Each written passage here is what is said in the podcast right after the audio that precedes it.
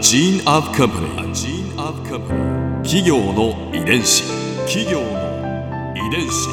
全国に546万社以上あるとされる日本の企業その企業の数だけ理念があり使命があり人間ドラマがありますこの番組ではさまざまな企業のトップや社員の方にお話を伺いながら成長する企業の DNA を解明していきます企業の遺伝子ナビゲーターは私千葉なクララとクオン株式会社代表の武田隆さんです。武田隆です。よろしくお願いします。本日は株式会社丸井グループ常務執行役員 CIO 兼アニメ事業担当の滝本俊和さんをお迎えしております。よろしくお願いいたします。よろしくお願いいたします。今回は丸井の革新の DNA について伺います創業者の青井忠二さんが独立されてからすでに90年が経っています。この長い歴史の中で成長につながる出来事というと何でしょうか？そうですね、うん、あの皆さん今普通にクレジットだとかって言ってますけど、はい、このクレジットという言葉をですね作ったのはあの青井忠治のあの息子の今の現名誉会長の忠雄氏だというふうに聞いてます。1960年にですねそれまでキャッチフレーズが「ゲップの丸い」だったんですね。それをクレジットの丸いに変更したっていうのをカタカナになりました。そうですね。画期的なことだったと思いますし、それと同時にですね日本で最初のクレジットカードを発行したっていうふうに聞いています。あクレジットカード。はいなかったんですねこれまで、ね、うん。60年前ですので、う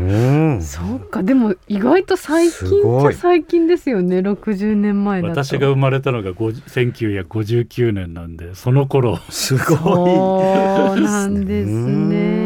いやもう新しい旋風を巻き起こされたんでしょうね その当時は。そうですね。クレジットの丸いということで宣伝だとかチラシだとか相当、うんうん、あの打たれたというふうに聞いてますし、うん、それが当時はですねちょうどあの高度成長時代で三種の新規と言われてて冷蔵庫洗濯機白黒テレビだ、うん、やっぱこういうものを一般庶民の方が一括で買うのってやっぱり大変だったんで、うん、ゲップで買われるということで非常に業績も伸び、うん、またその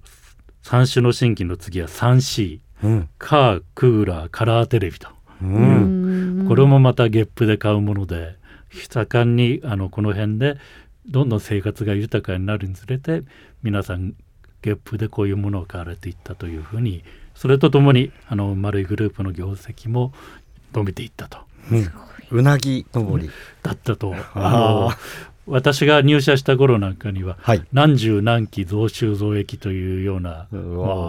勢いでしたので相当な勢いで伸びてたかというふうに思います。当時まだあのゲップ百貨店あの、うん。まあ、当時緑屋さんとかも、うん、丸以外にもあったんですけど、うん、なかなかあの路地裏とか、うん、表通りにお店がなかったんですけど、まあ、60年代70年代の頃にはそれをどんどん丸井はあの新宿の表通りだとかメイン通りに小さいお店を畳んでメイン通りに大きなお店を作るというスクラップビルドっていう戦略で、えー、店舗を随分拡大したんでそれもあのクレジット、まあ、ゲップのイメージを変えてあの皆さんに支持をいただいたあことにつながったんじゃないかなと思いますね。企業遺伝子。まあ、丸井さんといえばファッションの丸井という印象をお持ちの方も多いと思うんですけれども、はい、そのぐんと成長していた1960年代、うん、それから70年代っていうのはどういったものを販売されていたんですか、はい。やっぱり60年代70年代は、うん、やっぱり創業からのやっぱ家具とか家電割と単価の高いものを中心にあのニューファミリーって当時言われてた世代をターゲットにあの売っていましたね。うんまあ、高度成長時代でしたので、えー、こういう商品が非常にあの売れてて、うんうん、それでどんどん業績も上がっていったというふうに考えてます。うん、ニューファミリーって何ですか？東京の都心部からちょっと離れた多摩だとかのベッドタウンにどんどんあの、こう大きな住マンションとか住宅ができて、はい、そこに、えー、みんな移り住むっていうような非常にニューファミリーの方々には支持されて、うん、業績も伸びたという形でしたかね。家電とかもう家具とかって一旦揃えたら結構もう長い間買わないそうなんですよタイプのものじゃないですか。はい、売り切っちゃった時もあったわけですよね。うん、そうですね。そういう面で言うとだんだん家具だとか家電が売れなくなってきて、はい、あのゲップっていう商売に関してあの緑屋さんとかあのいらっしゃったんですけど、えだんだんあのゲップ商売をやめて、うん、あのお店での方をやめて、うん、だんだん金融業に皆さん変わっていかれるというところで、あの最後まであのゲップで物を売るという業態を続けてたのが丸いという形になります、ね、丸井さんはどうされたんですかその過渡期を。その時にですねあの丸井の方は若い方にあのファッションを売るというふうに業態を転換していきました、まあ、若い方にとってはあのスーツなんかも割と高価で、1回で買うには、ちょっと厳しい商品だったと思うんで。今の時代はいろんな価格帯がありますけどね、当時スーツは、あの今もスーツ逆に当時より安いんじゃないかと思うぐらい、当時のスーツは5万円とか、やっぱそういう金額がしたんで、なかなか若い人が1回で買うには厳しい商品だったんだと思います。でもちょっと背伸びしたいね年頃だからちょっといいものを着たいわけですよね。あの結構地方から東京に出てこられて、うん、いろんなものが必要な中であの就職してスーツ買うのも大変だったというような時代ですから、うん、そういう面ではファッションにこう若い人のファッションにこう戦略をシフトしていって、うん、若い人向けにファッションを売るお店にどんどん業態を転換していったというのが80年代。あの常にいろいろ時代に合わせて時流に合わせてかい、はい、革新していくっていうのが、やっぱり DNA にあったんじゃないかと思うんですよね。ですからその時にそのゲップで販売する家具や家電がなくもうそんなに売れなくなってきた時に、うん、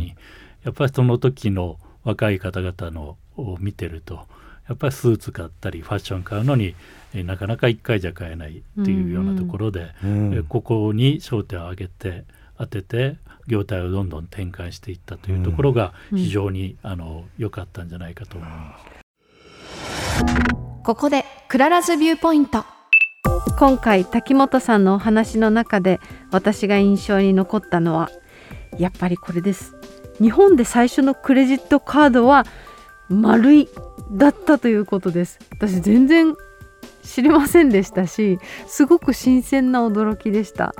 でそれからやっぱりこれも印象的でした。その時代の潮流ってやっぱりあると思うんですね。でもその中でその業態は変えずに小売りとしてこう売るものをどんどん変えていって生き残ってきた丸井さんのこの歴史を伺えたことがすごく面白かったですね。だって家具から家電そしてファッション。なんかこう時代の波に次々と乗って時代をサーフィンしているようなそんなあの車力だなというふうに思いました。企業の遺伝子。